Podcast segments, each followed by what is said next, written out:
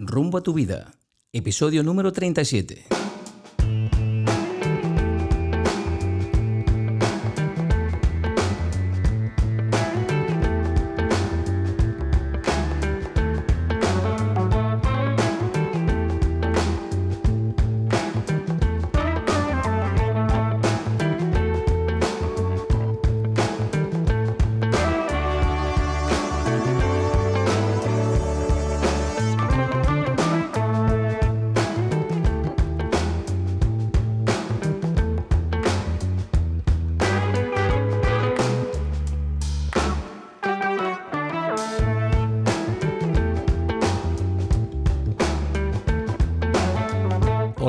Y bienvenidos a un nuevo episodio de Rumbo a tu vida.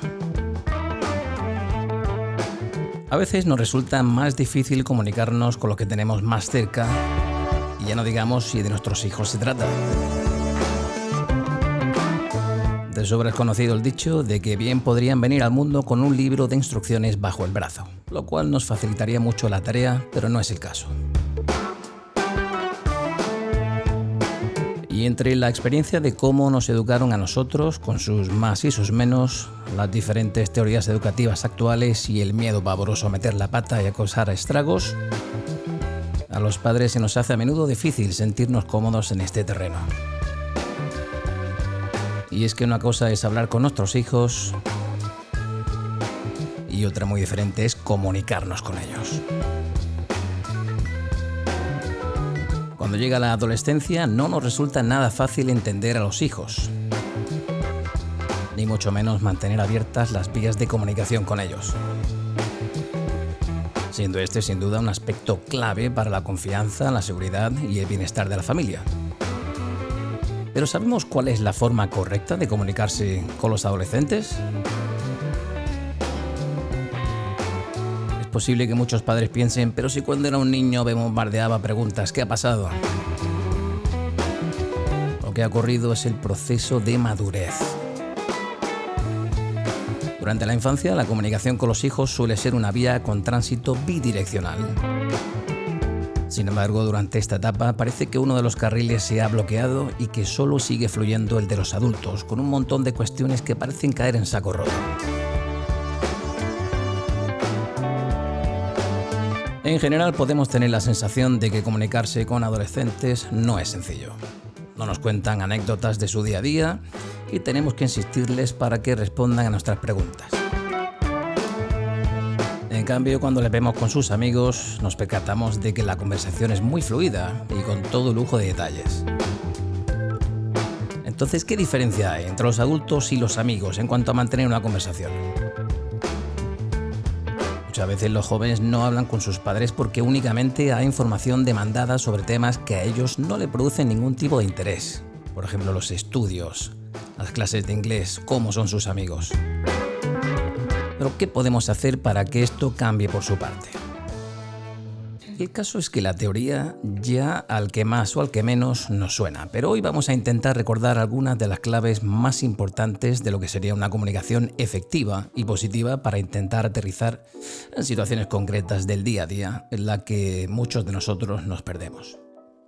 Y para ello contamos con la presencia de todo un experto en comunicación. Se trata de Juan Carlos Beltrán, coach, educador, ingeniero y facilitador de un curso de milagros.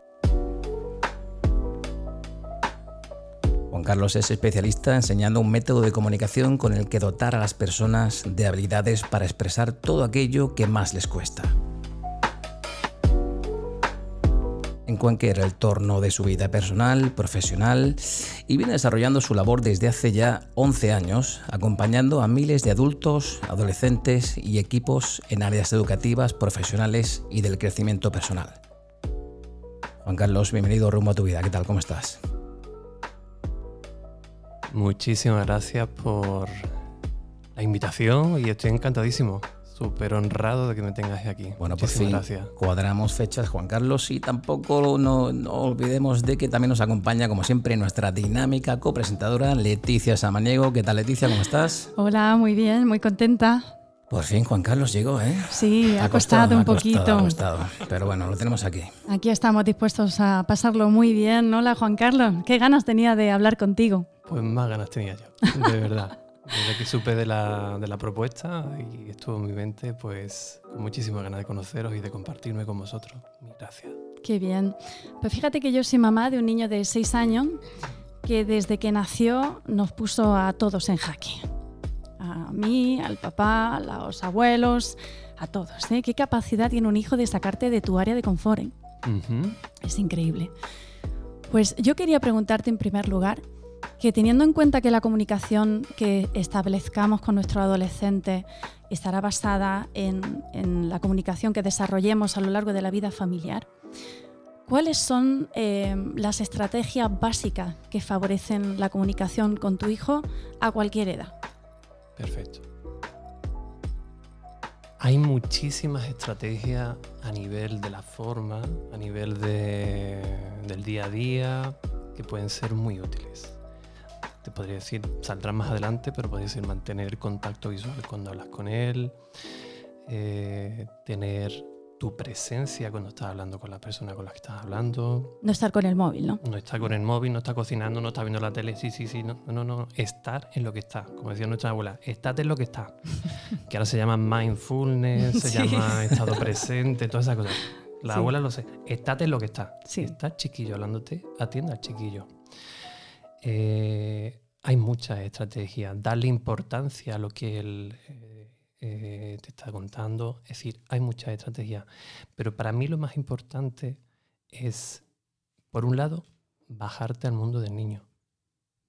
No quedarte en tu mundo, no quedarte en que tú eres el adulto y por eso te crees superior y por eso tú ya tu punto de vista es mejor que el suyo y lo que él te dice o te aporta no te va a enriquecer en nada ese punto de vista, esa creencia que podemos tener sobre nosotros como adultos con respecto a un chiquitín, una chiquitina, un adolescente, va a mermar mucho la comunicación. Claro. Es decir, analizar qué creencias tienes sobre ti mismo con respecto a la educación de tu hijo. ¿Qué crees que eres tú con respecto a tu hijo o tu hija o tu alumno? Eso es súper importante. Es decir, es muy importante el evaluar, eh, distinguir lo que hace mi hijo es mi hijo o mi hijo es algo más además de lo que hace. Que habitualmente lo que hacemos es, confundir si mi hijo, por ejemplo, suspende una asignatura, ha roto un vaso de cristal, yo ya asocio que mi hijo es eso. Mi hijo no es lo que hace. Y confundir que lo que hace con lo que es es ya la garantía de que la comunicación se va a romper.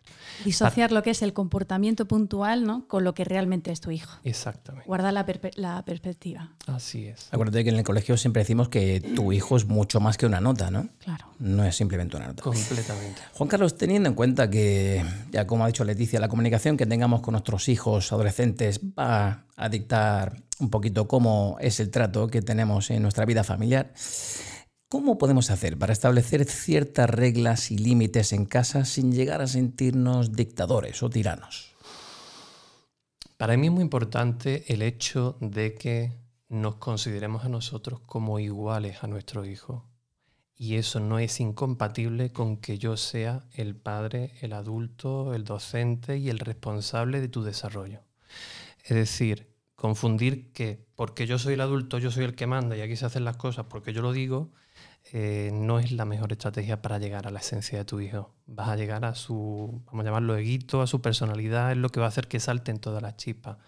Para mí es muy importante explicar las cosas muy normalmente. Mira, cariño, eh, hoy me hace falta, durante, por ejemplo, de luna viernes, hace falta que te acuestes temprano porque tienes que levantarte temprano. Es decir, explicar las cosas que son necesarias, pero con mucha normalidad, con mucha eh, cercanía, no con imposición, no con una dirección de mando, sino un somos lo mismo, yo ayudo, te ayudo a ti, a, tus labores, a tus labores, pero aquí me tienes para, también para ayudarte a ti en lo que tú necesites, pero no imponiendo, sino más bien informando, haciendo partícipe y negociando con él todo lo que pueda hacer falta.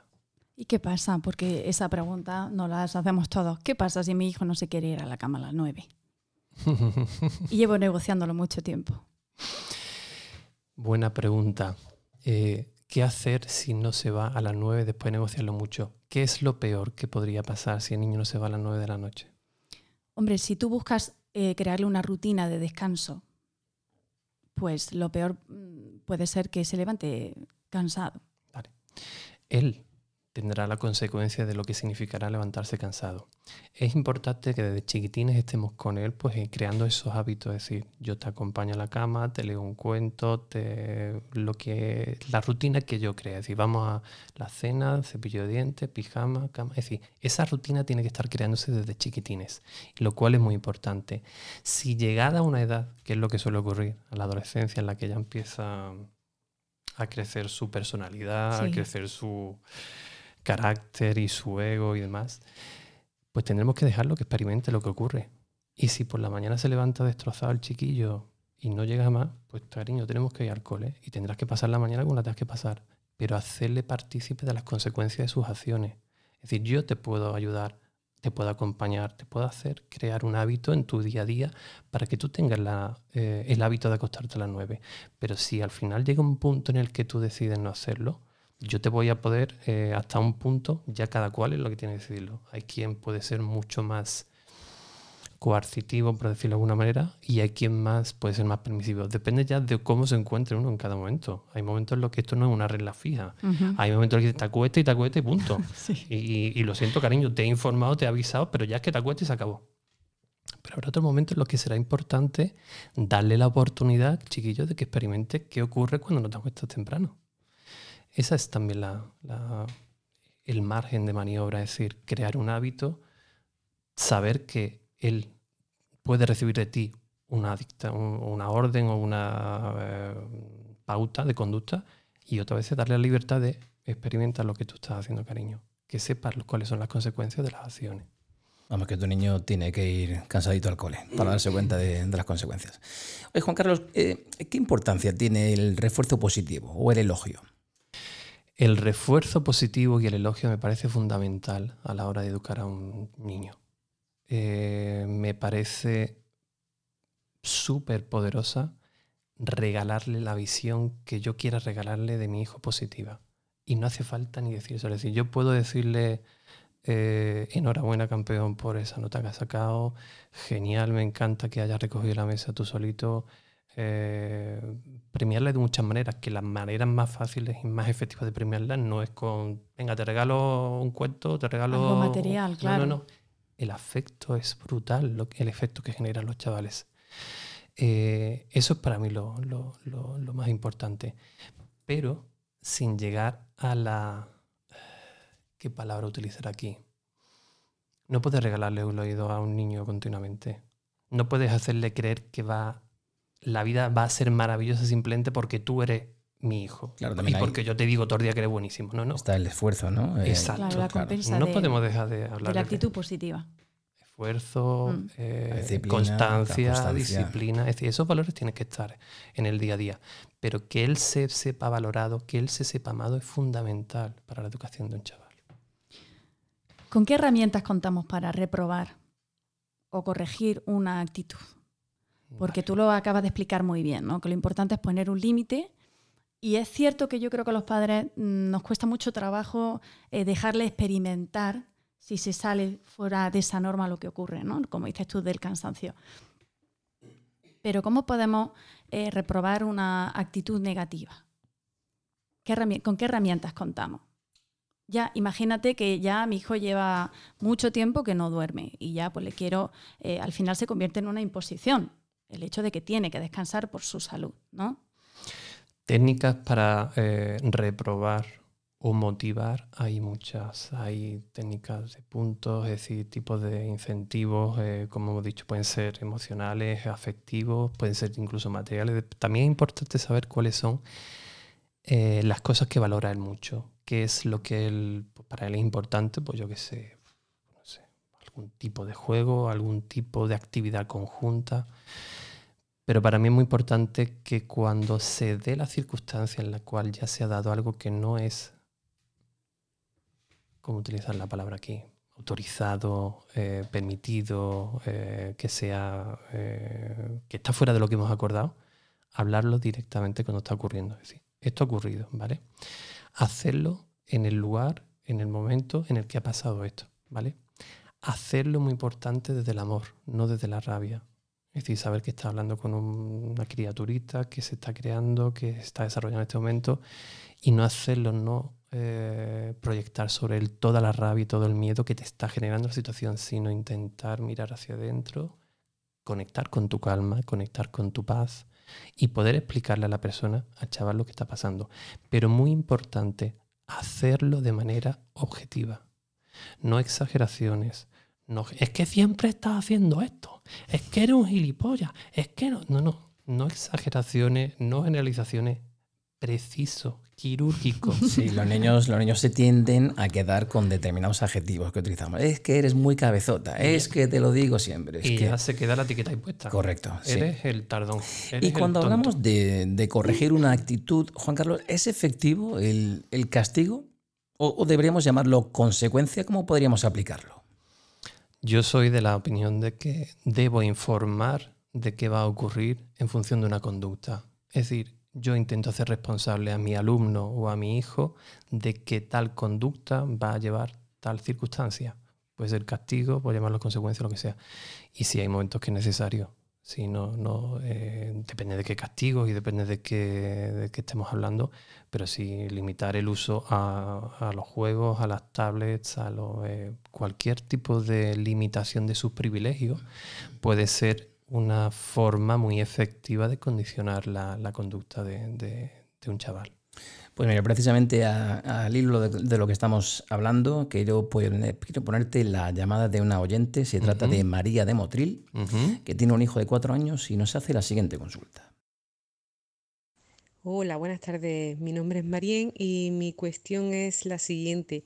Tengo un hijo de cuatro años y medio y, y cada vez que cuando lo llamo y él está jugando o haciendo sus cosas, no me contesta, parece que, que pierde el oído y al final me enfado muchísimo y le grito. Y bueno, no me gusta, pero, pero al final es lo que pasa. ¿Qué podemos hacer con ese, con ese tema? Bueno, para mí es muy importante, como decía antes, bajar al mundo del niño. Imagínate tú que estás en tu trabajo. ¿Cómo se llama la, la- la consultante? María, María. María, muchísimas gracias por, por la consulta. Imagínate, María, que tú estás eh, haciendo una tarea laboral, la que sea, eh, o viendo una película que te encanta. Y en un momento dado llega alguien y te dice que tienes que sacarte de esa tarea, de esa actividad y demás. No es cómodo, eh, no es fácil cortar una actividad que estás haciendo ahora mismo porque alguien te está imponiendo hacer un cambio, ¿vale? Entonces, para mí es muy importante tener cierta empatía. Yo solo avisar. Es decir, cariño, dentro de media hora tal cosa. Cariño, faltan 15 minutos y que la persona se vaya enterando me suena de- a mí, ¿eh? que ya está llegando. Cinco minutos, mi vida. Y a los tres minutos se acabó la tele, se acabó lo que sea y vamos a comer. Eh, creo que eh, tenemos una tendencia a los adultos a lo quiero ahora y lo quiero ya. Y no hay más. La inmediatez, Leticia, la inmediatez. y, y los chiquillos son seres humanos, tienen su vida, tienen sus circunstancias, tienen sus necesidades. Y si no tenemos esa empatía de chiquillo que está viviendo su película, está metido en su mundo, está bajar a su mundo, empatizar y también ser muy progresivo en los avisos, ir avisando. O sea que nada de cortar de raíz, ¿no? Es decir, la tele la apago y ya. Aquí dándole Yo- pequeños avisos, no, ya sabes, María, no, no. dándole pequeños avisos. Exacto. A mí me llama mucho la atención lo que dice María al final, porque lo hice con cierto sentido de culpabilidad. Al final acabo gritando. Bien. Y yo creo que cuando nos enfrentamos a la educación de nuestro hijo, lo hablábamos hace un ratito, salen nuestros mayores miedos. Al final no solamente estamos viendo la actitud del hijo, sino que nos estamos, tenemos un discurso interno de cómo puede ser que no me escuche, que es lo que estoy haciendo mal, porque no soy capaz de romper este este comportamiento rutinario y al final acabamos pues eso perdiendo los nervios no por la perspectiva que tenemos de él Se genera un bucle, Del- ¿no? Del sí, que no se sí. puede Da- salir. date cuenta, Leticia, que normalmente intentamos educar conforme a los patrones con los que hemos sido educados. Muy cierto. Claro. ¿Vale? Y muy importante tenerlo en cuenta. Y no nos damos cuenta que ese programita lo tenemos aquí en el subconsciente. Y esto está operando, aunque tú no eres consciente que tiene el programa con el que te han educado, eso está ahí. ¿Vale? ¿Qué ocurre? Que normalmente la educación que hemos recibido nosotros en nuestra infancia no es la que nosotros tres, por ejemplo, que nos conocemos, que sabemos que estamos en el mundo educativo, y te- tenemos tenemos, ah, tendemos a poner cierta presencia, cierta conciencia en lo que estamos haciendo. No, no, nuestros padres lo más probable es que lo han hecho lo mejor que han podido en su momento, porque ellos también han tenido la educación que tuvieron en su momento, y normalmente todo era aquí y ahora, ya es porque lo digo yo. O sea, esa era la variable que estaba aquí ahora y porque lo digo yo, se acabó. Que soy tu padre, coño, se acabó. Entonces eso nos sale de vez en cuando. Y entonces cuando el caso de María, por ejemplo, es posible que le venga ese patrón de así me educaron y mira lo que está pasando, que a mí no me hacen caso, que yo, yo lo buena que yo era, la, buena eh, obediente que era y ahora no lo, no, lo, no lo consigo. Es como cuando, por ejemplo, yo creo que mi hijo me está chuleando, ¿no? Claro. Y digo, ¿cómo es posible que no sea capaz yo de controlar a mi hijo en algo tan puntual, ¿no? Siendo mío, siendo mi hijo. Probablemente en tu subconsciente estará operando el patrón educativo que te imprimieron tus padres a ti. Entonces tú, el significado, que también es muy importante, el significado que le das a la actitud de tu hijo, te está tocando, es lo más, lo más sensible. sensible. Claro, te está tocando. Y otra cosa muy importante, confundir lo que hacen nuestro hijo o nuestro alumno con lo que son nuestro hijo o nuestro alumno es la garantía de que la relación se va a romper. Que mi hijo rompa un vaso no significa que sea un rompevaso y eso no me da derecho a mí a llamarle ni rompevaso, ni a gritarle, ni a todos se nos ha roto un vaso. Y eso tiene una, existe una tendencia brutal entre los padres, entre incluso hasta en el sector educativo. Es decir, si supone una nota, una asignatura, eres tontito. Ya tiene la etiqueta, ¿verdad? Ya tiene ahí la etiqueta puesta y para los restos. Oye, precisamente lo que estabas comentando hace un ratito, eh, Juan Carlos, hablas de que educamos según el patrón educativo eh, que hemos heredado un poquito de nuestros padres.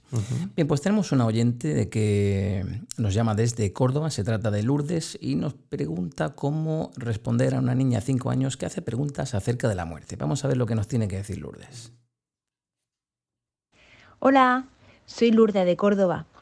Eh, tengo una niña de 5 años y mi pregunta pues va sobre todo qué le tengo que decir o qué me gustaría saber cómo responder a una niña de esta edad sobre la muerte, como por ejemplo, eh, te vas a morir o cómo decirle que un ser querido que, que, se está muriendo o que ya ha fallecido con tal sobre todo de, de, no hacerla sufrir.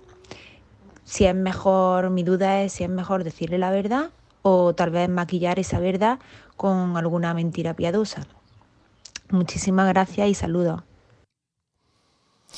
Bueno, Lourdes, pues muchísimas gracias por tu consulta y en mi opinión eh, creo que hasta con cinco añitos y, y creo que en cualquier edad todo se puede contar adaptado a la edad de la persona. Es decir, eh, cualquier realidad, cualquier hecho, tú la puedes verbalizar, expresar, comunicar, eh, adaptada a la persona con la que está hablando. Puede hacerlo súper crudo, puede hacerlo súper light. Para mí es súper importante que se normalicen conceptos como el de la muerte. La muerte forma parte de nuestra existencia. Eh, evitar o esconder que nuestro cuerpo en algún momento va a dejar de funcionar es generar ese facilitar una especie de conflicto interno en una persona. Es decir, si ese niña, esa personita de cinco años, piensa que nunca te vas a morir, imagínate el día que mueras. Puede ser destrozar la vida. Puede ser, yo contaba con tu presencia durante toda la asistencia.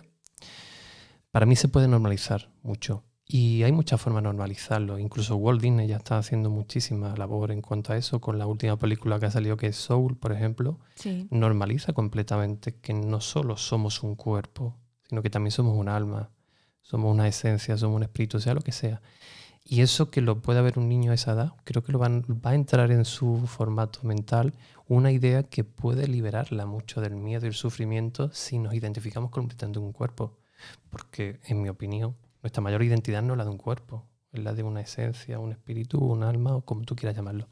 Y eso sí creo que puede ayudarle mucho a una chiquitina, incluso de cinco añitos. Yo no, no la engañaría, no le ocultaría, le explicaría cuál es el proceso normal de vida con todo el cariño y el afecto del mundo. Incluso le expresaría que incluso cuando mi cuerpo fallezca, yo voy a estar amándote continuamente. Mi alma, mi esencia va a seguir acompañándote toda, toda la asistencia. Qué bonito, yo recuerdo... La... del Rey León, ¿no? Sí, la película de por ejemplo. Que trató la muerte. hace ya unos cuantos años. Y la de Coco, que yo me harté de llorar. También, Y también. da una imagen de acompañamiento de los que se van, Sí. no de despedida, ¿verdad? Que son muy católicos. Hablando de, de este tipo, por ejemplo, de situaciones, hablar de la muerte. eh, es verdad que hemos perdido eh, situaciones que antes vivíamos, eh, vivían nuestros padres, nuestros abuelos, ¿verdad? Como por ejemplo el hecho de que alguien fallecía y estaba en la casa. Y entonces, pues tú estabas, no es que estuviera en el velatorio, es que estabas en la casa y veías el movimiento, veías incluso el cuerpo de la persona que había fallecido, con lo cual lo, lo iban integrando, y digo lo, lo iban, porque yo eso no lo he vivido, de una forma más natural. Hay otras cosas también que yo creo que son hábitos muy importantes que no debemos de perder bajo ningún concepto, que podría ser el, el compartir momentos de comunicación libres ¿no? de interferencias, como puede ser cenar juntos, comer juntos. Perfecto, totalmente. Pero ¿qué pasa si no hay tiempo para eso? Claro, hoy, hoy en día el ritmo de vida parece que es frenético, no tenemos tiempo para nada, ¿no? Pero yo creo que eso es fundamental, ¿no? El Bien. quedar para comer o para cenar en familia. Una cosa es Porque, perdona, claro, también se da el caso de padres separados. Hay chavales que no ven a su padre o a su madre durante mucho tiempo. ¿Qué pasa con esa comunicación? Bien, voy a darte mi caso. Yo soy divorciado, eh, tengo un hijo de 14 años. Eh, desde chiquitín, vamos, desde siempre, hemos creado un hábito de todos los viernes por la tarde lo recojo y comemos juntos.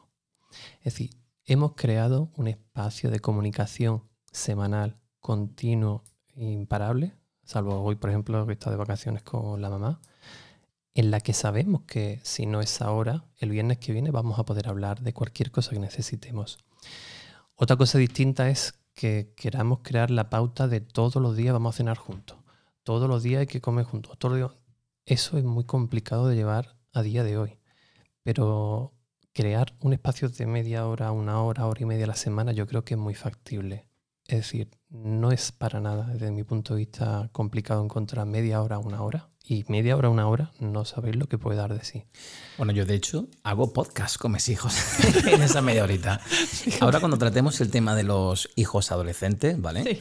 Os voy a dar algunas de las respuestas que hemos hablado y todo durante una cena, ¿vale? O sea, las respuestas que ellos generan son impresionantes y brutales, ya os lo adelanto. A ver, eh, precisamente eh, a colación de lo que estamos comentando, mira, eh, Juan Carlos, hay muchos padres y muchas madres que trabajan fuera de casa, como tú bien sabes, tú eres uno de ellos. Esto irremediablemente genera cierto pensamiento de culpabilidad, sentimiento de culpabilidad. No estoy el tiempo que debiera estar con mis hijos, no el tiempo que estoy con ellos no es de calidad.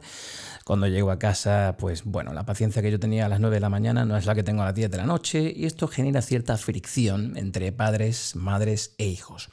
Bueno, pues tenemos la llamada de una oyente, se trata de Merche de Motril que nos hace una pregunta justo al respecto. Hola, soy Merche, soy de Motril y soy mamá de tres niños con edades entre 13, 8 y 4 años. Soy autónoma, tengo mi propia empresa en el ámbito de la peluquería Beauty Salon Merche. Eh, mi pregunta va relacionada con el tema de la conciliación personal, familiar y no prescindir de nada, que es lo que a veces me asaltan esas dudas. Si se es mejor madre cuando te vuelcas solo en ello. ¿Cómo llevar un equilibrio laboral, personal y de maternidad sin culpabilidad? Teniendo en cuenta que el tiempo es limitado y no dejarse nada atrás cuesta. Gracias, un saludo. Pues muchísimas gracias a ti, Merche. Preguntón, preguntón. Bien, Sí. en mi opinión, eh, estamos viviendo una etapa en la que los compromisos profesionales son bastante interesantes, bastante intensos. Pero también, en mi opinión, los chavales, las chavalas, los niños, las niñas no quieren tanto tiempo contigo, sino tiempo de calidad contigo. Ellos van a entender perfectamente el momento que estás viviendo ahora mismo, la etapa laboral que estás viviendo ahora mismo, la necesidad que tienes ahora mismo, y van a entender perfectamente que durante bastante tiempo puedas estar ausente. Pero ellos necesitan atención, necesitan amor, necesitan estar acompañados. El hacerlo cuando pueda, sea posible, va a ser algo maravilloso que ellos van a entender perfectamente. Y como una muy buena amiga mía me dice,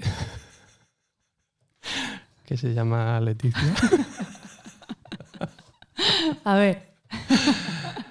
Pues eh, que se puede tener una infancia en la que no siempre estás eh, continuamente con tu padre y, y, no por ello sentirte eh, no haberte en sentido carencia. en carencia. Bueno, ya lo cuento rápidamente, ¿no? cariño, ya que lo gracias. dicen. Porque es verdad que para mí fue muy revelador y si alguien le puede echar una mano. Yo hubo una época de mi vida en la que me sentía pues precisamente con ese sentido de faltarle a mi hijo. Y yo además veía que relacionaba, que podría, podría no ser así, relacionaba ciertas actitudes de él con el que yo no estuviera con él. Con lo cual al final eres tú el que va Eres tú. la que teje la Tú y idea. tú. Sí. Entonces un día comentándoselo a mi padre, que mi padre, pues eh, como muchos padres, trabajaba toda la semana y lo veía el fin de semana y me decía, ¿alguna, ¿tú tienes el recuerdo de que yo a ti te haya faltado? Y es cierto que no. Y dije, pues no, no lo tengo. Y me comentó, yo solamente te veía los fines de semana. Pero sí es cierto que yo recuerdo a mi padre muy presente, muy presente, Qué porque bonito. era ratos que nos íbamos a pasear o- y yo recuerdo el, el que esté conmigo. Entonces me di cuenta de que no es la cantidad de tiempo, sino la, la calidad y la sintonía en la que eh, tú estás con la persona que, que te acompaña. Ahí está la clave. No es la cantidad, es la calidad de tiempo. Y tu padre probablemente el ratito que está contigo, está contigo. Sí, sí. No está con el móvil, no está con la tele, no está limpiando, no está, sino que está contigo. Y eso hace una diferencia. Con lo cual, para mí, desde mi punto de vista, mandaría un mensaje de relajación, de no machacarnos, porque somos nosotros, lo, que hemos dicho antes, somos Sí. nosotros los que estamos creando esa idea de lo que estamos haciendo. No, no, sentir, no está justificada esa culpabilidad.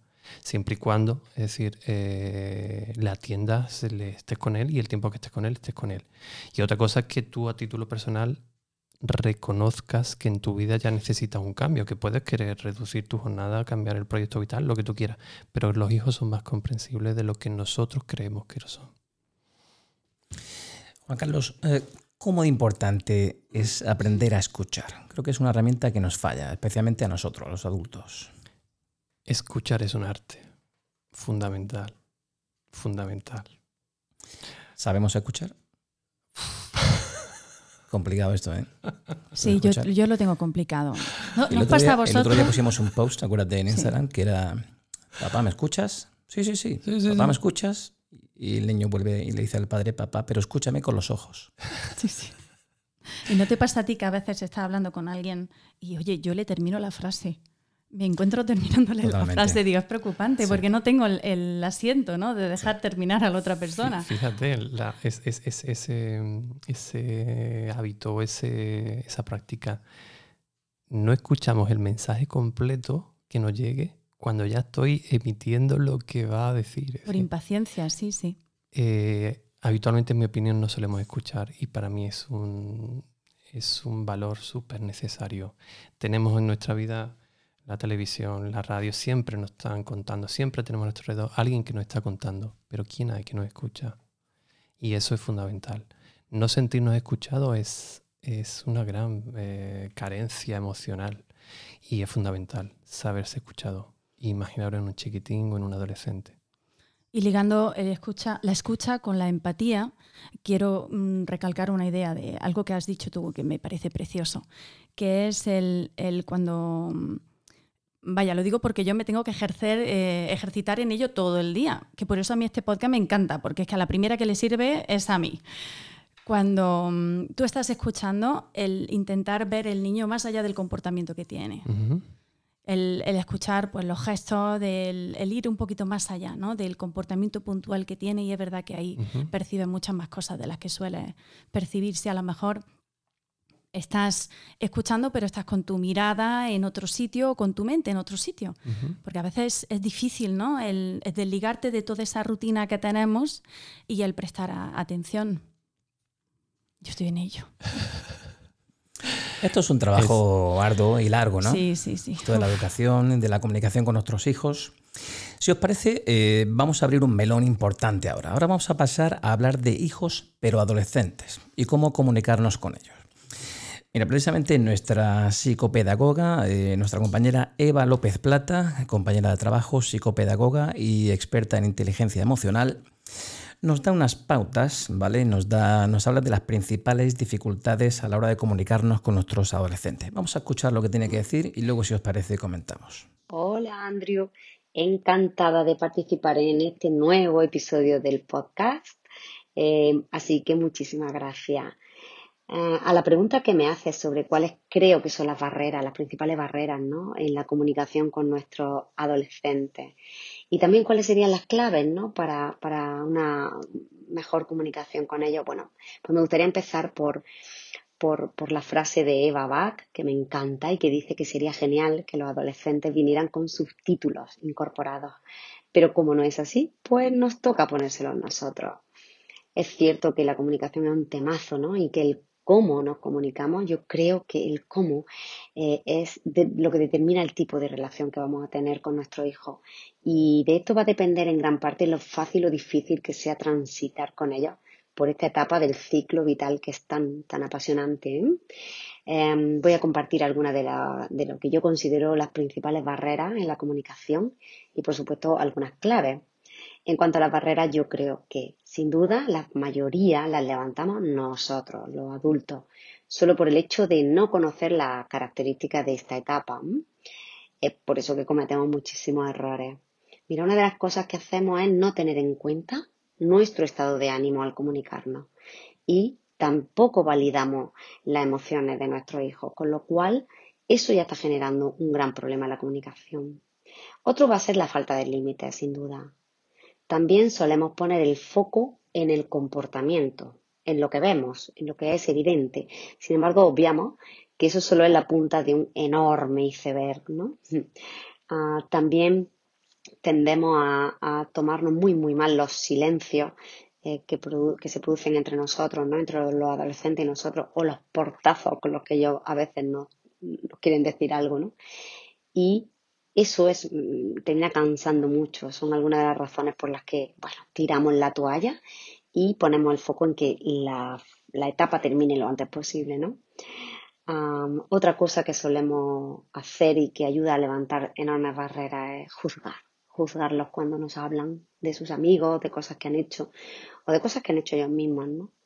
Tendemos a enseguida a emitir un juicio de valor que levanta una enorme barrera entre nosotros. Además, creo que estamos muy faltos de mejorar nuestra escucha activa hacia ellos, ¿no? Caemos en la trampa de escucharlos, bueno, pues mientras cocinamos o mientras consultamos nuestro propio teléfono, o no le damos importancia, ¿no? A eso que nos dice que para ellos es un terremoto en grado 10, están sufriendo por algo. imagínate el chico que le gusta, que no le hace caso, que ha empezado a salir con otra, ¿no? Esto para ellos es máximo, máximo nivel de dificultad, de estrés y de, terremoto emocional y nosotros a veces lo ninguneamos, ¿no? Bueno, muchísima información aquí, ¿no, Juan Carlos? ¿Qué tienes que decir al, respecto? Muchísima y valiosísima. Maravilloso resumen de... Las barreras que levantamos, Del modus operandi, mm. de lo que podemos hacer y de lo que no debemos hacer. Es tal cual. Eh, no tenemos empatía, no solemos escuchar, tener una escucha activa, no tenemos eh, una capacidad de reconocer la importancia que para ellos tienen lo que le está ocurriendo. Mm, juzgamos todo, es decir, lo que hacen, sus emociones, sus... Es decir, es eh, literalmente el modus operandi de lo que no hay que hacer para tener una buena relación y con ello una buena comunicación. Maravilloso. En el cómo que ah, eh, Eva nos compartía, para mí, para mí es muy importante localizar cuál es mi propósito y localizarlo y fijarlo. Porque de mi propósito va a salir de manera natural y fluida el cómo. Si mi propósito es imponer mi forma de ver mi mundo a mi hijo, ahí va a estar el cómo. Va a estar juzgarle, va a estar no escucharle, va a estar no considerarle. Si mi propósito es quiero permitir habilitar a ese ser humano que se exprese en su mayor potencial, muy fácilmente va a ser difícilmente juzgado por mí, muy difícilmente voy a no escucharlo, muy difícilmente eh, no voy a considerar sus emociones. Eso es un trabajo interno, eso es muy para nosotros. cuál es mi propósito en mi relación con mi hijo o con mi alumno. Vamos a escuchar las pautas a seguir que nos dice nuestra compañera Eva López, a ver qué os parece. Vamos a ello. Y por último, yo creo que la vida agitada de los adultos no establecemos rutinas familiares que propicien, que propicien una buena conversación, ¿no? O pequeñas conversaciones. Eh, por tanto, las claves para mí serían las siguientes. número uno, imprescindible, conocer las características del cerebro adolescente. Cuando conocemos, entonces podemos comprender mejor. Y eso nos va a ayudar a resemantizar las cosas que pasan. Así que por favor, Padre del Mundo, leer, informaros, hay mucha información. Es un cerebro en obras, está cambiando y para ello no es fácil tampoco esta etapa. Como punto número dos sería, creo que solo deberíamos educar desde la calma, desde la serenidad. Cuando conocemos las características de su cerebro, entonces podemos utilizar mil veces una frase que nos ancle. Por ejemplo, esto que está diciendo, esto que está pasando, esto que está haciendo, no es nada personal contra mí, esto es cerebral. Y repetirlo tantas veces como haga falta. Esto no es personal, esto es cerebral. Párate, tómate 10 segundos, respira hondo, no reacciones. Necesitamos calma. En el punto número 3 yo diría que es necesario poner los límites, límites razonables límites firmes pero también flexibles. Utilizar herramientas como la negociación, los acuerdos consensuados es imprescindible y dejar muy claro, muy bien establecido lo que es negociable y lo que es innegociable. Debería de haber mucho margen, muchos negociables y muy pocos innegociables. Como clave número cuatro, yo diría que cuando hablen, por favor, mirarlos a los ojos, escuchar con plena atención, aunque lo que te digan te parezca una tontería, recuerda que para ellos es un grado 10. Puede ser un verdadero terremoto emocional por el que están pasando, ¿no? Y, y tenemos que estar ahí con ellos, intentando descifrar. No juzgar, no juzgar nada, muérdete la lengua. Su amigo fuma, bien, pregúntale qué opina de eso, cómo cree que se puede eh, que podría ayudarlo, en fin, eh, eh, haz de esto una conversación constructiva en lugar de decirle algo así como, como yo me entere de que tú fumas, ¿no? Cosa que claramente hace que levante una barrera, ¿no? Él está dando directamente la instrucción de no me lo digas, escóndelo, ¿no? Otra cosa, otra clave está en buscar momentos, intentar poder estar sentado en familia, al menos, no sé, a la hora de comer o a la hora de cenar, si es posible, eso dará pie a comentar, por ejemplo, noticias del día, poder hablar de política, de religión, de, lo que sale en las noticias, ¿no? Cada día. Eh, es imprescindible evitar completamente los interrogatorios, ¿no? Cuando vienen a casa, con quién has estado, dónde has estado, qué has hecho, ¿no? Eso es que a nadie le gusta, eso no nos gusta, a nosotros tampoco, así que no lo hagamos con ellos. Otra clave para mí muy interesante es tener siempre en cuenta sus opiniones, no ningunearlo. Eso es algo que desgraciadamente solemos hacer muy bien, ¿no? Y les decimos, tú qué sabrás, tú, tú de esto no entiendes, tú cállate, ¿no? Y oye, ahí estamos levantando también un gran muro, ¿no? En la comunicación con ellos. Y bueno, pues por último, pues sería que, tener en cuenta que cuando ellos quieran espacio, pues hay que dárselo. Es necesario, es parte de su desarrollo cerebral pasar tiempo en su cuarto. Eh, hay que comprenderlo, ¿no? Y no, no presionarles con esto. Para mí estas son una, una clave muy interesante. No sé lo que opináis por ahí. Ah, ahora os escucharé. Podría seguir largo y tendido, pero esto me parece un buen resumen, Andrew. Muchísimas gracias por contar conmigo y un saludo para todos tus oyentes. Hasta pronto. Bueno, pues aquí tenemos a Eva López, un, libro abierto, ¿no? ¿Qué te ha parecido, Juan Carlos? un compendio maravilloso de, qué hacer para facilitar la relación y la comunicación con, nuestros adolescentes. Hay muchos, muchos detallitos maravillosos. Eh, por ejemplo, me quedo con, ese concepto que ha hecho esto un cerebro en obra. Y no nos damos cuenta de que está en formación. Es una etapa muy delicada, la etapa de la adolescencia y tenemos una tendencia o bien a considerarlos un niño o bien a considerarlos ya un adulto. Y no nos damos cuenta que ellos mismos están experimentando en ese proceso de transformación y conocer un poco cuál es la química del cerebro de un adolescente, todos los procesos que se dan dentro son muy interesantes.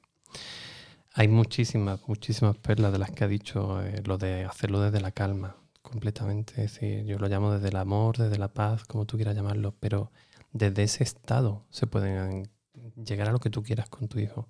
Desde la rabia, el miedo. Es complicado. Lo hemos perdido. En el calentón tampoco, ¿eh? ¿verdad? En el portazo de las narices tampoco es conveniente hacer nada. Tampoco.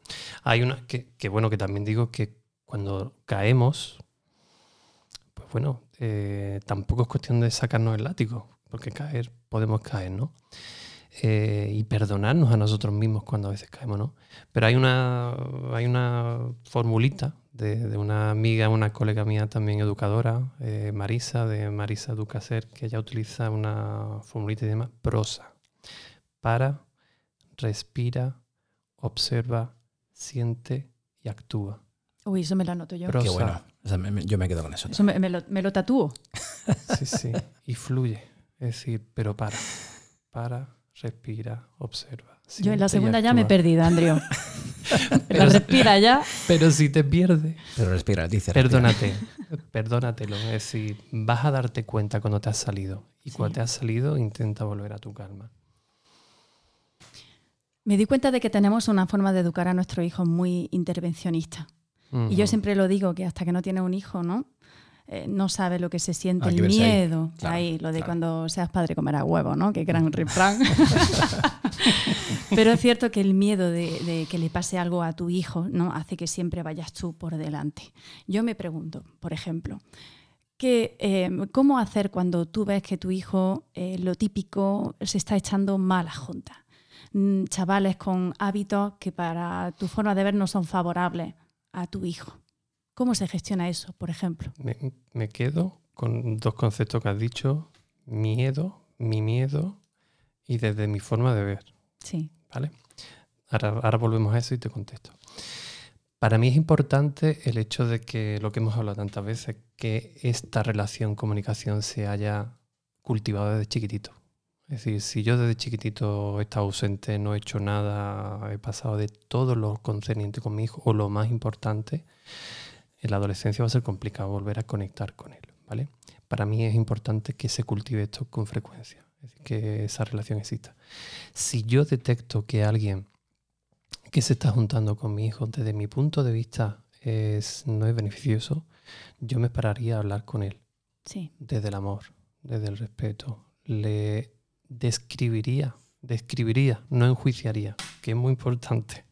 Describir con enjuiciar describir lo que veo de ese chico, describir lo que veo con lo que me hace sentir y lo que me hace suponer. Es decir, yo le diría, estos son los hechos, esto es lo que me hace sentir y esto es lo que siento que puede que ocurra, ¿vale? Y compartirlo con él. Es decir, hacerle ver cuál es mi punto de vista, que es muy distinto a este porreta, este chumón, este. Es decir, ya en juicio. El juicio. Ya lo hemos, ya hemos cagado. para corregirle ayuda más el, de, como tú dices, describir la situación. Estás gritando, estás levantando la voz. En lugar del a mí no me grites, a mí nadie me falta.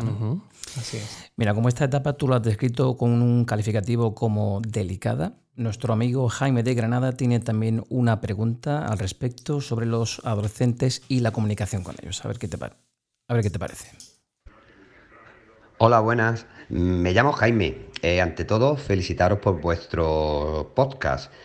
Y en relación al tema de hoy, quisiera haceros la siguiente pregunta. Eh, ¿Cuáles serían las técnicas de comunicación para trabajar con nuestros hijos? Sobre todo cuando son adolescentes, porque a mi parecer yo creo que son más complicados. Venga, gracias. Bueno, como técnica tal cual en general de comunicación, creo que son pautas que, como las que hemos hablado anteriormente. Es decir, eh, primero mírate a ti mismo, primero. ¿Cuál es el propósito de comunicación con él? ¿Es imponer? ¿Es relacionarte? ¿Es permitir que se exprese? Eso es lo primero. Porque de eso ya vas a saber qué tipo de comunicación vas a tener, la tendencia que vas a tener, ¿vale? Pero para mí es muy importante, pues, todo lo que hemos hablado ya en general. Tener mucha empatía, considerarlo como un ser humano más, no alguien inferior a mí. Es alguien como tú, solo que se está desarrollando y alguien con todo el derecho a sentirse amado y respetado, tanto como tú. No es alguien pequeñito al que tenemos que ningunear o imponer cosas. estate en lo que está. Es decir, si estás hablando con él, estate hablando con él. No creer que porque yo estoy trayendo el dinero a la casa y le mantengo su ámbito material, su estudio y su comida, ya está todo hecho. No, no.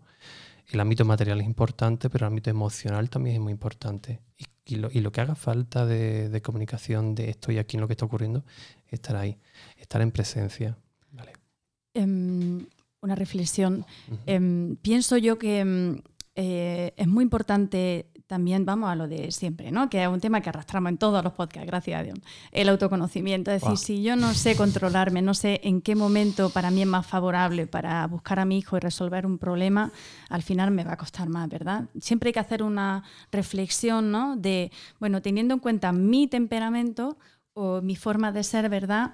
Voy a encontrar en mí el momento más adecuado de encontrarme con, con mi hijo, ¿verdad? Para que no sea choque de trenes has dado en la clave. Todo lo que acontece ahí fuera, en este caso en la relación con mi hijo, está en mí. Literalmente.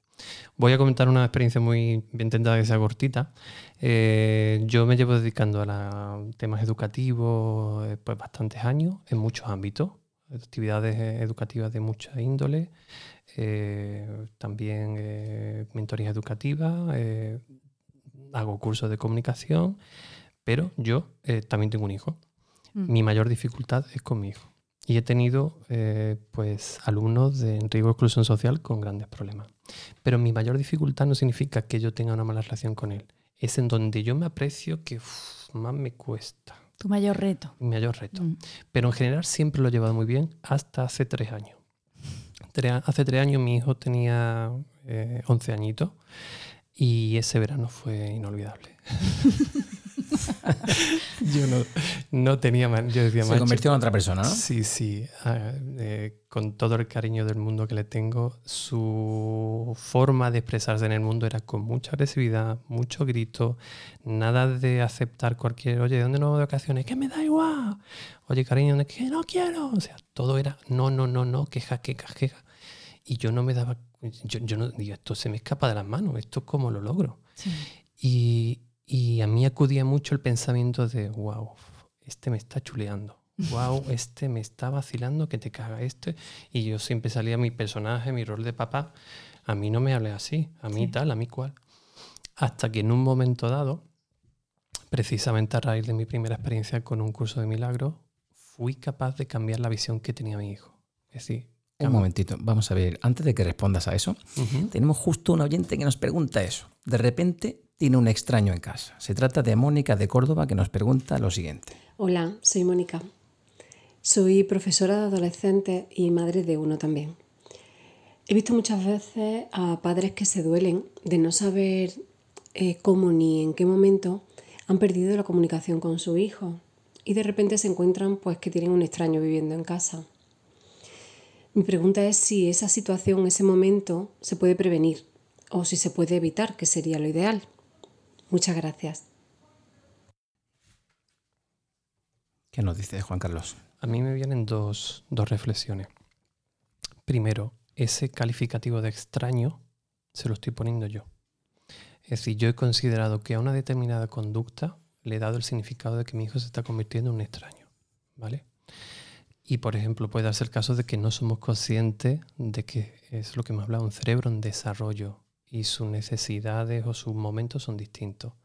Si primero fuésemos conscientes de eso, tal vez eso que hemos calificado como extraño puede que lo signifiquemos de otra manera, puede que lo dotemos de otro valor, como por ejemplo, está empezando a conocerse, está empezando a tener conciencia sobre sus necesidades, está necesitando su espacio. Es una cosa, pero ese significado, ya sea él tengo un extraño en casa o él eh, está empezando a necesitar su espacio, es fundamental, porque de ese significado va a depender mi carga emocional. De uno, la voy a cagar, estoy perdiendo a mi hijo, como me está pasando a mí en la historia que estaba contando antes, o de la otra, puede caer, pues mira, está desarrollándose y tú estás en, en cierta calma y en tu caso, ¿cómo cambiaste? Estabas contando la historia de tu hijo, ¿cómo cambiaste el chip? ¿O lo cambió él? Para mí fue fundamental, eh, fueron los dos, pero fui yo quien cambió y a raíz de mi cambio cambió él. Para, para, mí fue fundamental el encontrarme con un curso de milagro que me dotó de una capacidad para poder elegir una visión determinada de una persona. pero de cualquier persona. Y yo veía que la visión que tenía de mi hijo es este, un capullo que me está vacilando, me va a destrozar la vida y como no, no hagamos algo lo perdemos. Este. Desesperación absoluta. y fui capaz de cambiar de esa imagen a este niño es un ser maravilloso. Tal cual. Pero vamos, es que no le puse ni más atributo. Es decir, un ser maravilloso que está empezando a poner sus límites. Es un ser maravilloso que tiene su personalidad. Un ser maravilloso que tiene un carácter y unos cojones que te caga. Cosa que yo valoro mucho en mi hijo, ¿no? Darme cuenta, cambiar esa imagen de este tío un capullo que me va a destrozar la vida a este tío un ser maravilloso, lo cambió todo. Al primer día después de llegar a ese cambio de visión, cuando me encontré con mi hijo, todo sigue igual en la forma. Decir, yo digo, hola cariño, ¿qué tal? ¿Cómo estás? Muy bien, no sé cuánto. Oye, que no, no, suena, no suena. Sí, sí. ¿A, ¿A, dónde va a comer? Que me da igual, donde tú quieras, tío. Yo no quiero estar aquí, no sé cuánto. Y yo, es decir, lo primero que le ha saltado era, a mí no me habla así. A mí no me grites, a, no me que soy tu padre. ¿Qué decía mi amiga? ¿Qué habla, decía mi amiga? A mí me habla con respeto, tío, que yo soy tu padre, ¿no? Pero no, a mí me salía una mirada, yo seguía fijando mi visión en, es un ser maravilloso. Y a mí me salió una sonrisa, le miraba con amor. No te preocupes. Cariño. Complicado, Mónica, mirarle con amor en, en esos sí, momentos, ¿no? Pero se puede, complicado, pero se puede. Y yo le miraba con amor y le decía, no te preocupes, cariño. Cuando te nazca o veamos, vamos a comer donde sea. Seguíamos andando y bueno, ¿y qué vamos a hacer en estas vacaciones?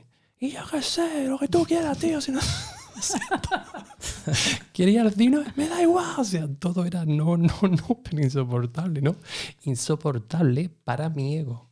Claro. Para mi rol de papá hecho y derecho, que ya tiene una formación, Ya. que educado y que tal. O sea, para mi ego era... Pero para mi visión de es un ser maravilloso, yo seguía sonriéndole, ¿no? Y seguía ahí sonriéndole. Y él más me gritaba, yo más le sonreí. Un momento le acaricié la- el hombro y dice, no pasa nada, cariño. Y cuando le acaricié el hombre, ¿qué haces? ¿Eres estúpido? ¿Te estás quedando conmigo qué? O sea, tío, me está chuleando. O sea, súper agresivo. No pasaron más de 15 minutos con esa actitud fija de este niño, pero sin, pensándolo, sintiéndolo. No me lo voy a contar, no, no, yo tengo que sentirlo. En 15, 20 minutos cambió su actitud. Es decir, cuando él permitía, él no quería hablar, yo respetaba el silencio, pero seguíamos andando. En un momento dado ya él era el que me empezaba a preguntar, o el que me empezaba a contar cosas, o el que me preguntaba cosas. Es decir, si yo esa imagen la tenía fija en mí, se la proyectaba él. Es decir, yo no daba realidad a su ego. Mi ego de papá responsable que tiene que ser tratado con determinada manera, lo eché a un lado, me quedé con mi conexión con la paz o lo queramos llamarlo, y vi su esencia, no vi el monstruito que estaba allí de vez en cuando, porque cuando vi su esencia, el monstruito se fue. Y eso fue lo que aconteció días después. Es decir, fijaros cómo es la cosa. Con 11 años, eh, a los pocos días empezamos el cole, el tío me cogía la mano para ir al cole, cuando nunca me había cogido la mano. O sea, fíjate cómo cambió la forma de ver a alguien en la conducta y en la relación que tienes con él. En la conexión, ¿no? Tú eliges lo que quieres ver ahí fuera y cuando tú ves lo que hay ahí fuera, se materializa. Y, eso Tremendo, es, ¿no? Tremendo, qué y bueno. eso es un trabajo nuestro. Eso es nuestra labor. Muchos padres pueden preguntarse, Juan Carlos, ¿cómo podemos evitar el que nuestros hijos nos hablen cuando llegan a esta, esta complicada etapa de la adolescencia con monosílabos? O que no nos mientan, por ejemplo, por alguna mala nota del colegio o por algo que les haya podido meter en problemas. ¿Cómo podemos hacer para prevenir este tipo de situaciones? Para prevenirlas es eh, lo que hemos hablado en ocasiones, sí. Cultivarlo desde el principio, desde chiquitines. Que, se- se- que sepan que cuentan contigo, que tú estás con él, que tú seas de ejemplo, tú les cuentas tus historias, tus cosas, tus sentimientos, tus emociones. Y cultivar una relación desde que somos chiquititos. Cuando llegan monosílabos, pues probablemente es lo que hemos hablado antes. O le doy un significado de este pasa de mí, o le doy un significado de su cerebro está evolucionando y tiene otras necesidades distintas a las que tenía cuando era niño. Es qué significado le quiero dar lo que está ocurriendo. Para mí eso es importante. En cuanto a lo de mentir, ya ese es un tema más delicado. Para mí sí es muy importante transmitir la importancia de la honestidad, de la veracidad, de ser, eh, decir siempre la verdad y informar de qué consecuencias puede traer la mentira. Eh, de la misma manera que antes, una mentira tú puedes considerarla, significarla como me está mintiendo y me ha supuesto una puñalada, o puede significar, chiquillo, es que el hombre, tú le habías dicho lo que una de las eh, consultantes nos dijo. No, eh, fue... Eva. Eva, Eva. Eh, si tú le estás diciendo que no haga tal cosa, pues él sabe que no lo va a hacer porque tú no quieres jugar, con lo cual te va a mentir, pero él necesita comunicarse con otras personas. Por ejemplo, él necesita tal cosa, es decir, te puedes dar cuenta de que él estás haciendo realidad sus necesidades, pasándose por alto algo que tú le has prohibido, pero no tiene en cuenta cuáles son necesidades. Pero sí hacerle saber eso, de que la, eh, la, importancia de la veracidad, de decir siempre la verdad, de la honestidad, eso creo que es fundamental porque entonces la confianza se pierde. Sí. Yo una cosa que valoro también es sobre todo la honestidad. Soy papá de dos hijos adolescentes y valoro muchísimo que mi hijo de 16 añitos salga de un examen de física y me diga me ha salido fatal. Prefiero eso a que me mienta. El otro día lo comentamos en una comida aquí, en, en uno de los podcasts que hacemos aquí a diario. Y él me decía que, que, sí, que sí le ha salido mal. Bueno, que prefiere también decirme, ¿no? Y yo lo valoraba muchísimo. Digo, bueno, pues, ¿qué podemos hacer? Te ha faltado organización, te ha faltado estudio, ¿qué podemos hacer? Prefiero eso a, a Completamente. la. Expresar tu apoyo, pase lo que pase. Es decir, yo no soy aquí quien para juzgarte. Tú vas a tenerme a mí siempre, pase lo que pase, haga lo que haga. Y eso sí es buenísimo que lo tengas en consideración, porque si no el miedo surge, y entonces si surge el miedo, no me quiero relacionar contigo, te miento. Pero claro. si pase lo que pase, haga lo que haga, me tienes, es más, es más difícil que te mientan.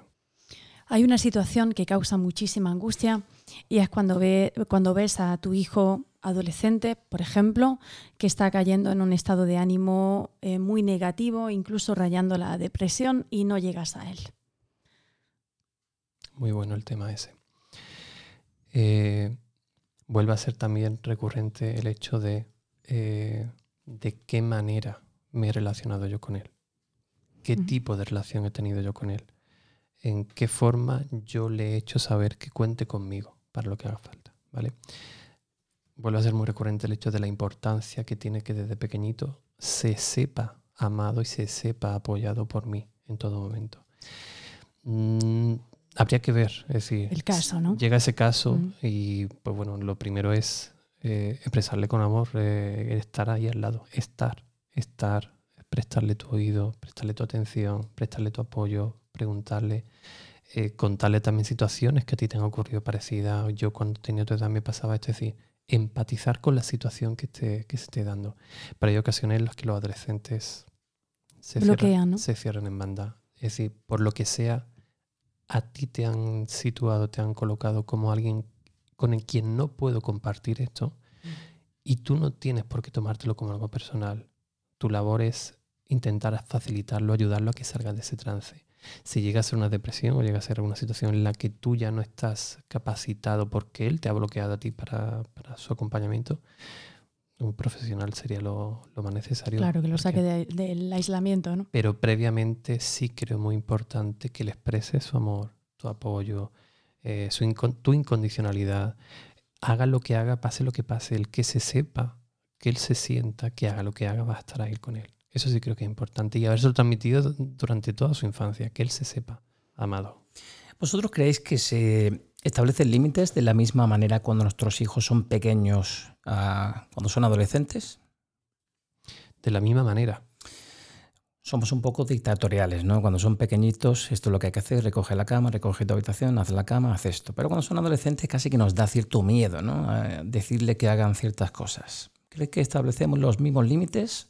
¿Deberían cambiar? ¿Deberían ser diferentes? Yo creo que deberían adaptarse a la edad y de adaptarse a las condiciones. Es decir, a alguien que están haciendo, que se está desarrollando, es más fácil transmitirle una idea y además ellos están arduos de tú eres, tu, tú eres su héroe, tú eres su, su referente, ¿no? Tú eres su referente. Tenemos que tener en cuenta que ya los adolescentes empiezan a tener otros referentes, ya empiezan a tener otros puntos de vista a los que mirar, otras eh, eh, referentes. Con lo cual, tenemos que adaptar la forma en la que ponemos los límites, la forma en la que ponemos las condiciones, la forma en la que enunciamos las normas, que al fin y al cabo sigue siendo el verbalizar aquí hay una necesidad y esta es la forma en la que se podría hacer, pero podemos negociarlo. ¿Cómo podríamos hacerlo? Pero esta necesidad existe y hace falta cumplimentarla. ¿Cómo podemos hacerlo? ¿A ti cómo te vendría bien? ¿Vale? ¿Deberíamos ser padres o amigos?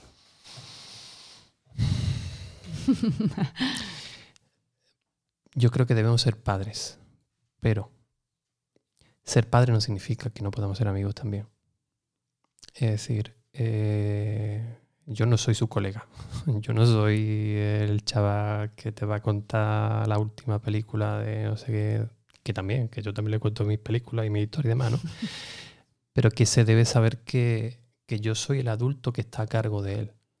Yo me, como decía antes, yo me bajo mucho al mundo de los niños, me bajo mucho al mundo de los adolescentes y yo, vamos, mi hijo se avergüenza de mí muchas veces cuando estoy con él. A mí no me importa ponerme hacer equilibrio en un parque. Papá, no hace falta que bajes ya tanto, ¿no? Totalmente, ¿no? Pero, luego eres tú el que pone el límite. pero cuando llega el punto, aquí me has encontrado. Claro, es decir, esa es. esto era la norma, cariño. Podemos hacer lo que tú quieras, pero no te pases de aquí porque si te si pasas de aquí me vas a encontrar. Qué difícil tiene que ser aplicar eso cuando se trata de pareja eh, separada. Ujú, Cuando tú eh, formas una familia con otra persona, ujú. tiene unos hijos, lo cual yo valoro muchísimo porque creo que es un ejercicio de amor inmenso por parte de todos los miembros de la familia. Y un día tienes que poner orden en aquella casa. Ujú. Y a lo mejor el hijo o la hija de la otra persona te dice, bueno, pero es que tú no eres mi madre, entonces no eres nadie para ponerme a mis límites. ¿Qué pasa con eso? Yo creo que eso se debe acordar entre todas las partes. Y además acordar aquí, públicamente, hablarlo. Sí. Si yo soy el padre de un- mi hijo, tengo una pareja y yo entiendo, acepto que esta persona está capacitada, mi nueva pareja, para poder dictaminar determinadas cosas o indicaciones o pautas a mi hijo, o en determinadas áreas o hasta qué punto, pues lo acordamos, pero los tres, los tres, estás informa- los tres estamos informados de esto. Y si no, no. Es decir, yo creo que es el padre o la madre del niño el que tiene que más o menos clarificar cuál es el tipo de relación que va a tener mi hijo con mi nueva pareja. Claro. Y que se sepa entre todos. No sea uno va por libre, luego me, me entero de otra cosa, pero yo que te dije, no, no.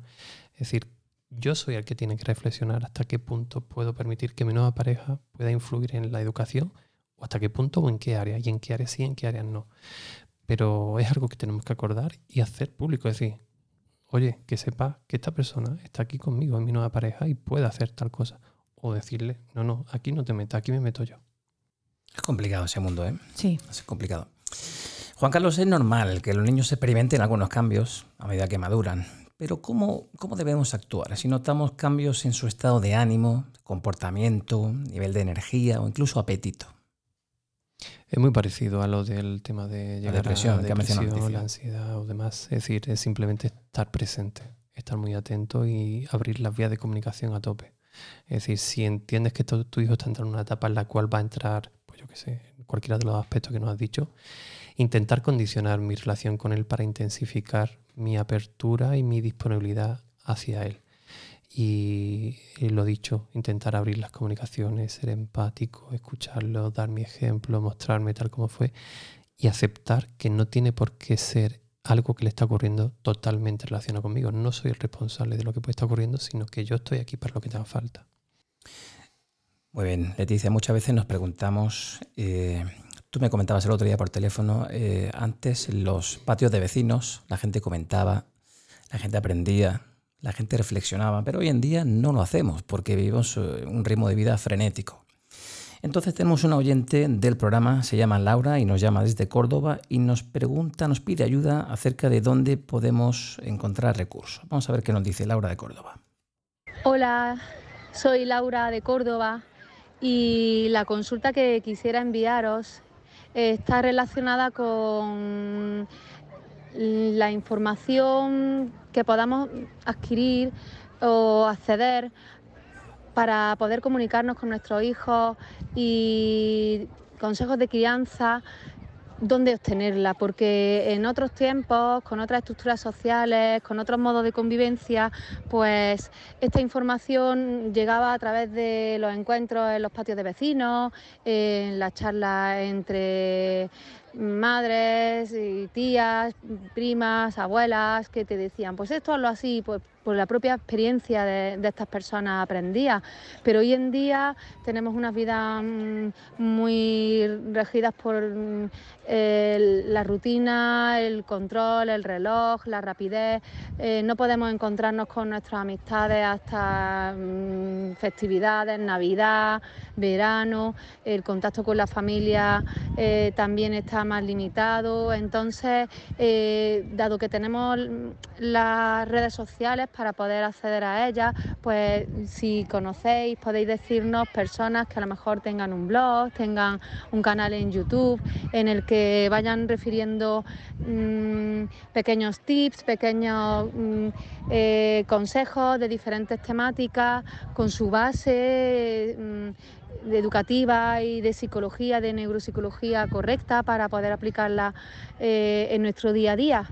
Porque incluso las escuelas de padres, que siempre son tan bien diseñadas y tan útiles, en muchas ocasiones las familias por horario no pueden acceder, pues esto, acceder a una información eh, que nos pueda ayudar en nuestro día a día y que podamos tener la tranquilidad de que está mm, bien sostenida en cuanto a los principios y las investigaciones más recientes.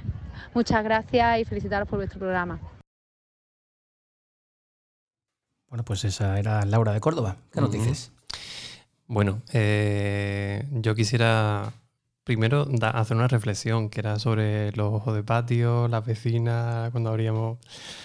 Eh, para mí, eh, esa forma de transmisión de la información en aquella época, pues tenía aspectos positivos, pero también tenía aspectos mejorables. Y quiero decir, básicamente yo lo que comparto contigo es lo que yo hago con mi hijo. La experiencia de uno, claro. Y si yo estoy muy identificado con el patrón de educativo que recibí de mi padre, pues imagínate lo que te voy a contar que hagas tú con tu hijo. Claro. o sea, para mí sería mucho más importante buscar referentes educativos. Para mí sería mucho más importante leer el libro. Eh, que eso no quita que, que, podamos tener un compartir, un mira lo que me pasa, porque en el compartir también se aprende mucho. Pero para mí es importante ver referente. Y hablamos antes el, el maravilloso Super Nanny. Super Nanny es un programa de televisión que seguro tendrá vídeos en YouTube y existen libros que dan trucos lo que no está escrito. Qué gran mujer, ¿eh? Yo la tengo una foto en mi casa, vaya. Es, es, una maravilla. Y en redes sociales hay mucha gente que funciona muy bien. A mí me viene a la cabeza, por ejemplo, Carmina Benamunt en Instagram, que es una máquina con adolescentes. También una compañera mía, Sarima Educacer, también es maestra y también es muy buena. Y lanzo aquí en la, bueno, a la audiencia Montessori, la metodología Montessori, sobre todo para los más chiquitines, que se metan en internet. Hay otro sistema educativo distinto a los que están nuestros niños, los que hemos recibido nosotros. Y Montessori creo que hace una apertura muy bonita al ser humano, a lo que podría ser permitir expresar todo el potencial del ser humano? Pues no me quiero ir yo con, una pregunta que la tengo en el tintero. Vamos allá. Si tú no has llegado a tener una comunicación con tu hijo por la razón que sea, ¿puedes recuperarla cuando tú quieras recuperarla? Sí. Con esa conclusión me quiero yo quedar. Rotundo, ¿eh? os parece. completamente, no, no te quepa la menor duda. ¿Qué hay que hacer para decir, bueno, lo que no he tenido hasta ahora lo quiero tener a partir de ahora? Tiene mucho que ver con la visión que tú tengas de él y tiene mucho que ver con tu propia concepción hacia él. Y eso es un trabajo interno. No quiere decir que sea infinito, ni quiere decir que sea... Siempre verse uno mismo no es un trabajo baladí eh, darte, cuenta, darte cuenta de ciertos aspectos de tu personalidad. Eh, a veces no es cómodo, según, sobre todo para según qué personas, ¿no? Pero darte cuenta de que esta pauta mental está condicionando cómo me relaciono con mi hijo y me estoy cargando una relación con mi hijo, puede darte luz sobre qué importancia tiene esta pauta mental en mi vida. ¿Tiene mm. más importancia que la relación con mi hijo? Claro. Así que mirarle a los ojos un tono de voz, mucho cariño, mucha comprensión. Y coger el momento adecuado para hablar con ellos, que eso siempre es importante, no hablar desde el calentón. Crear espacios de conexión, es decir, aunque sea media hora a la semana, una hora a la semana, saber, mira, buscar algo que nos guste a los dos, o almorzamos juntos en tal sitio, o una actividad que nos guste, hacer podcast, hacer algo a la semana en la que tú y yo compartimos una afición y ahí permitimos que se exprese. Incluso los viajes en coche. Ahí no hay escapatoria. tú estás conduciendo, Y ahí- mira el paisaje. Y ahí estáis todos. Y los silencios generan una capacidad de compartir cosas brutales que no, que no se van a dar cuando estamos. pa, pa, pa, pa, pa. Nos quedamos con ese tip. Yo creo que es fundamental la comunicación con nuestros jóvenes, con nuestros jovenzuelos, con nuestros pequeñitos, con todos. Al final las comidas en familia dicen mucho, sacan muchos temas de conversación. Juan Carlos Beltrán, muchísimas gracias por haber venido rumbo a tu vida y haber arrojado muchísima luz sobre estas cuestiones que todos nos planteamos. Un completo placer. Gracias, gracias, gracias. Leticia, gracias a ti también por venir. Muchísimas gracias a los dos. Yo como siempre me voy con la cabeza muy caliente. Pues así, así nos despedimos. Muchísimas gracias Juan Carlos y hasta la próxima. Un gran abrazo. Gracias, un abrazo.